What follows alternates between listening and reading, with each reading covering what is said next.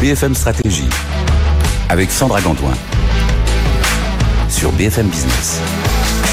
Et bienvenue dans cette session de BFM Stratégie. On va parler aujourd'hui d'un sujet passionnant, l'intelligence artificielle. Avec notre partenaire, le BCG, le Boston Consulting Group, l'intelligence artificielle, source de valeur pour les entreprises, certes, mais aussi pour les employés. On en parle avec vous. Bonjour François Candelon, vous êtes directeur monde du BCG Anderson Institute. Merci d'être avec nous. Bonjour. Bonjour Sandra. Je, je commence tout de suite par cette question. L'innovation dans le domaine de l'intelligence l'intelligence artificielle peut accélérer les transformations en entreprise à un niveau sans précédent, on le sait. Est-ce que vous pensez que les bénéfices de cette technologie euh, peuvent convaincre les entreprises de confier toujours plus de tâches à l'intelligence artificielle au détriment des employés, François Alors, c'est en effet une sorte de mythe, je dirais, que l'on a euh, sur euh, le fait que l'intelligence artificielle est au service des entreprises au détriment des employés. Et c'est pour ça que nous, avec le, MIT, dans une étude que euh, nous avons menée conjointement avec le, le think tank que je dirige, nous avons voulu voir si c'était vrai. Et en fait, nous arrivons à des conclusions qui sont assez différentes puisque nous avons trouvé que seuls 7% des salariés euh, nous disent écoutez, moi, je n'arrive pas à en tirer une valeur euh, d'un point de vue personnel. Mhm. Euh, en revanche, mon entreprise, elle, y trouve de la valeur. 7%. En revanche, 64%, quasiment les deux tiers des employés, vous diront maintenant, nous, en fait, on trouve de la valeur à titre individuel à utiliser l'intelligence artificielle. Et ce qui est intéressant, c'est que ceux qui sont qui, qui, trouvent cette, euh, ce, ce, bénéfice, en fait, sont beaucoup plus satisfaits dans leur travail, 3,4%. 3,4 fois plus, pardon. 3,4 fois plus. Pourquoi est-ce que c'est critique que les entreprises, euh, pour les entreprises, de s'assurer que l'intelligence artificielle génère de la valeur pour leurs employés? Ben, écoutez, je vais être euh, très simple. Hein. c'est que si vos employés ont cette valeur pour leur propre personnel, en fait, vous avez six fois plus de chances comme entreprise d'avoir des retours sur vos investissements d'intelligence artificielle qui vont être significatifs. Donc, les entreprises qui ne le font pas, je dirais, elles passent un petit peu à côté de l'essence et de l'objectif de ces investissements. L'un ne va pas sans l'autre. En L'un ne va pas sans l'autre. Comment euh, l'intelligence artificielle peut-elle créer de la valeur, justement pour ces employés qui l'utilisent?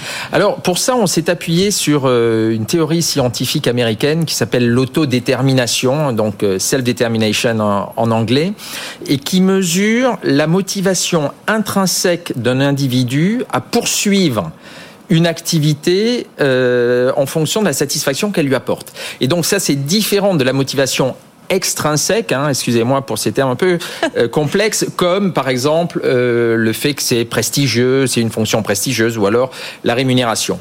Et en fait, on s'aperçoit que cette motivation intrinsèque a trois besoins psychologiques principaux, qui sont la compétence, l'autonomie et l'appartenance à, euh, un groupe social. Et, on voit que sur ces trois dimensions, l'IA, l'intelligence artificielle, est susceptible de d'y contribuer.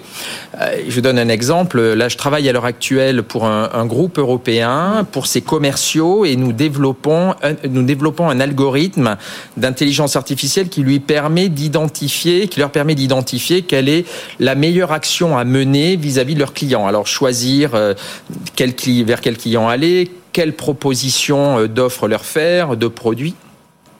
Et sur les trois dimensions, en fait, ça fonctionne. Euh, sur la compétence, hmm. ils s'aperçoivent bien qu'ils sont, je dirais, augmentés par les recommandations qui sont faites par l'IA et ils le voient euh, concrètement dans leur taux de conversion euh, vis-à-vis de leurs clients, dans le fait qu'ils ont des commandes qui sont plus importantes, hein, le chiffre d'affaires qu'ils génèrent. Hmm. Ça leur permet d'être plus autonomes puisque comme ils sont augmentés par l'IA, ils ont ces recommandations, ben, ils ont besoin de moins de directives de leur manager. Et, et sur ce qui est euh, l'appartenance et la, la, la, la, fluidification des relations, plus de 50% de, euh, des salariés que nous avons interrogés nous disent que l'utilisation de l'IA a permis d'améliorer leurs relations avec leur manager, avec leurs collègues et aussi avec leurs clients. Hmm. Et j'ai un exemple, par exemple Estée Lauder, euh, a développé un simulateur de rouge à lèvres qui permet euh, aux conseillers euh, de tester davantage d'options avant de faire leurs recommandations aux clients et ça a fluidifié de manière évidente les relations euh, entre l'individu, le, le, le, le, conseiller mm. et, et, et, ses clients. On en tire profit sur les compétences, l'autonomie et les relations. C'est vrai que effectivement, c'est passionnant de savoir. Est-ce que les employés tirent justement systématiquement de la valeur de leur usage de l'intelligence artificielle? Alors déjà, c'est pas parce qu'on a cela que ça se met en place une par enchantement. Euh, alors le premier point déjà, euh, c'est qu'il faut se rendre compte qu'il euh, y a une première étape qui est de faire savoir à vos employés qu'ils utilisent de l'intelligence artificielle. Et ça a une valeur puisque si euh, les employés le, le, savent, ils ont près de deux fois plus de chances de dire qu'ils en tirent une valeur propre. Or, dans cette, euh, cette étude, nous avons identifié en fait trois tiers d'employés. Il y a ceux bon, qui n'utilisent pas l'intelligence artificielle, un tiers un tiers qui l'utilise en le sachant et un tiers qui l'utilise sans le savoir. Ce sont un peu les, les Monsieur Jourdain, euh, si vous voulez, de l'intelligence artificielle. Euh, et comment l'avons-nous su? C'est que ils nous disaient non, non, on n'utilise pas. On leur disait mais êtes-vous sûr que vous n'utilisez pas tel type de logiciel, par exemple le logiciel Einstein chez Salesforce pour les commerciaux ou autres. Et, et là, ils nous disaient si, si, on, on l'utilise. Et, et donc, il y a quand même cette notion de faire savoir qu'il y a cette utilisation qui permet de créer de la valeur. L'importance de communiquer finalement à l'employé euh, cette, cette méthode. Comment euh, les organisations peuvent-elles euh, augmenter justement l'utilisation de l'IA et assurer un impact positif du coup sur leurs employés bah Écoutez, donc je mentionnais le fait de faire savoir oui. qu'il y a cette utilisation. Il y a aussi le fait de montrer que, que vous, en tant que manager, vous utilisez l'IA. Euh, les managers qui utilisent l'IA ont euh, leur, euh, les, les gens qui leur reportent ont 3,4 fois plus de chances d'utiliser l'IA de manière régulière. Hum. La deuxième chose qui est très importante, c'est le fait de faire comprendre comment l'IA fonctionne. Et là, on voit qu'il y a énormément d'entreprises qui aujourd'hui créent des formations pour euh, justement faire comprendre ce que l'on peut faire avec l'IA, ce que l'on ne peut pas faire. Hein. Plus on sait, moins on a peur. Mm. Et, et, alors, il n'y a pas que des entreprises euh, technologiques. Par exemple, Lévi-Strauss euh, le fait avec l'ensemble de ses euh, employés qui sont dans, dans les boutiques. Et, et, je pense que c'est important d'avoir euh, d'avoir cela en tête, euh, cette capacité justement à à créer aussi de. Vous avez des les employés vont devenir des avocats de l'IA, parce que l'objectif c'est effectivement de créer la confiance si vous créez de la confiance, si vous avez euh, vous-même confiance en l'IA, vous avez deux fois plus de chances de l'utiliser de manière régulière. Mmh. Et, et l'un des moyens de créer de la confiance, c'est effectivement de savoir, d'avoir ces, ces, formations d'un côté, mais c'est aussi d'avoir, euh, je dirais, que l'on que l'on identifie, que l'on comprenne les recommandations de l'IA. Donc, au début, et si euh, votre organisation n'est pas très mature, quand vous avez le compromis entre est-ce qu'il vaut mieux j'ai un, un algorithme qui est plus juste plus précis ou un algorithme qui est plus facile à expliquer, il vaut mieux pousser sur l'explication. C'est un système en quelque sorte qui s'alimente. Alors c'est un, vous savez, on dit le, le, le, pire jour pour un algorithme d'IA, c'est le jour 1, euh, puisque normalement au cours du temps, vous allez l'entraîner, il va être de plus en plus pertinent. D'où l'importance d'avoir vos employés qui l'utilisent. Qui l'utilisent, qui le comprennent. Et qui le comprennent.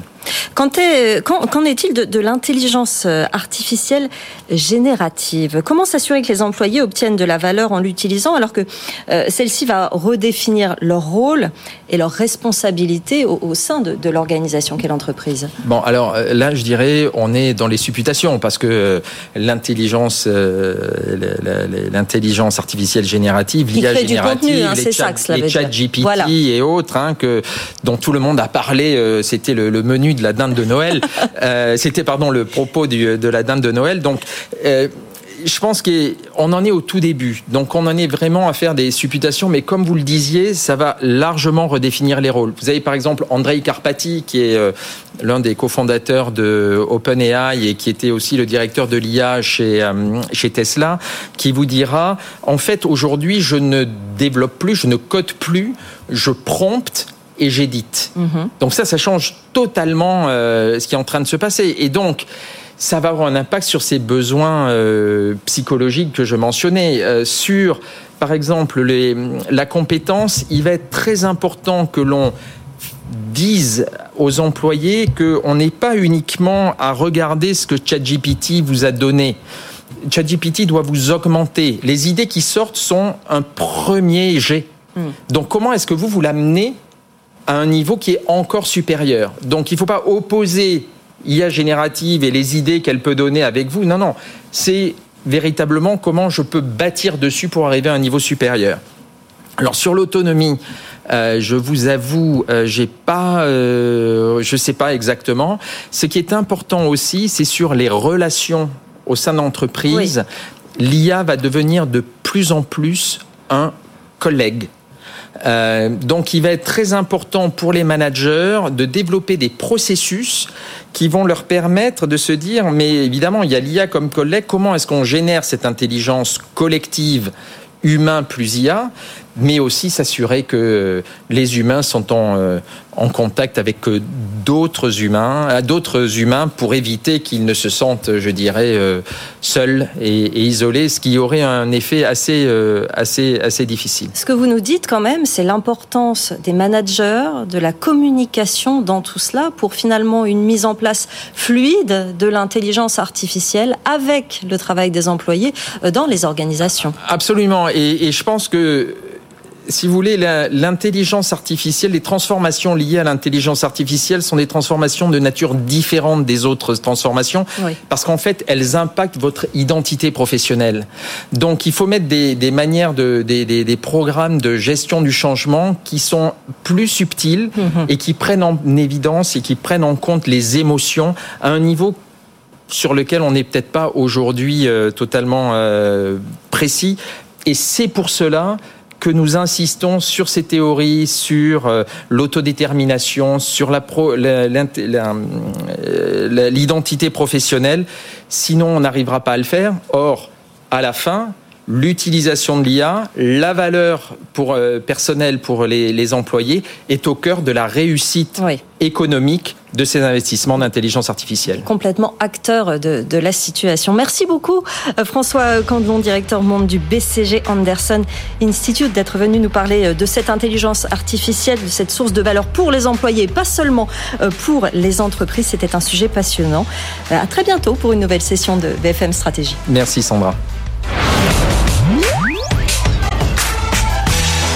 BFM Stratégie sur BFM Business.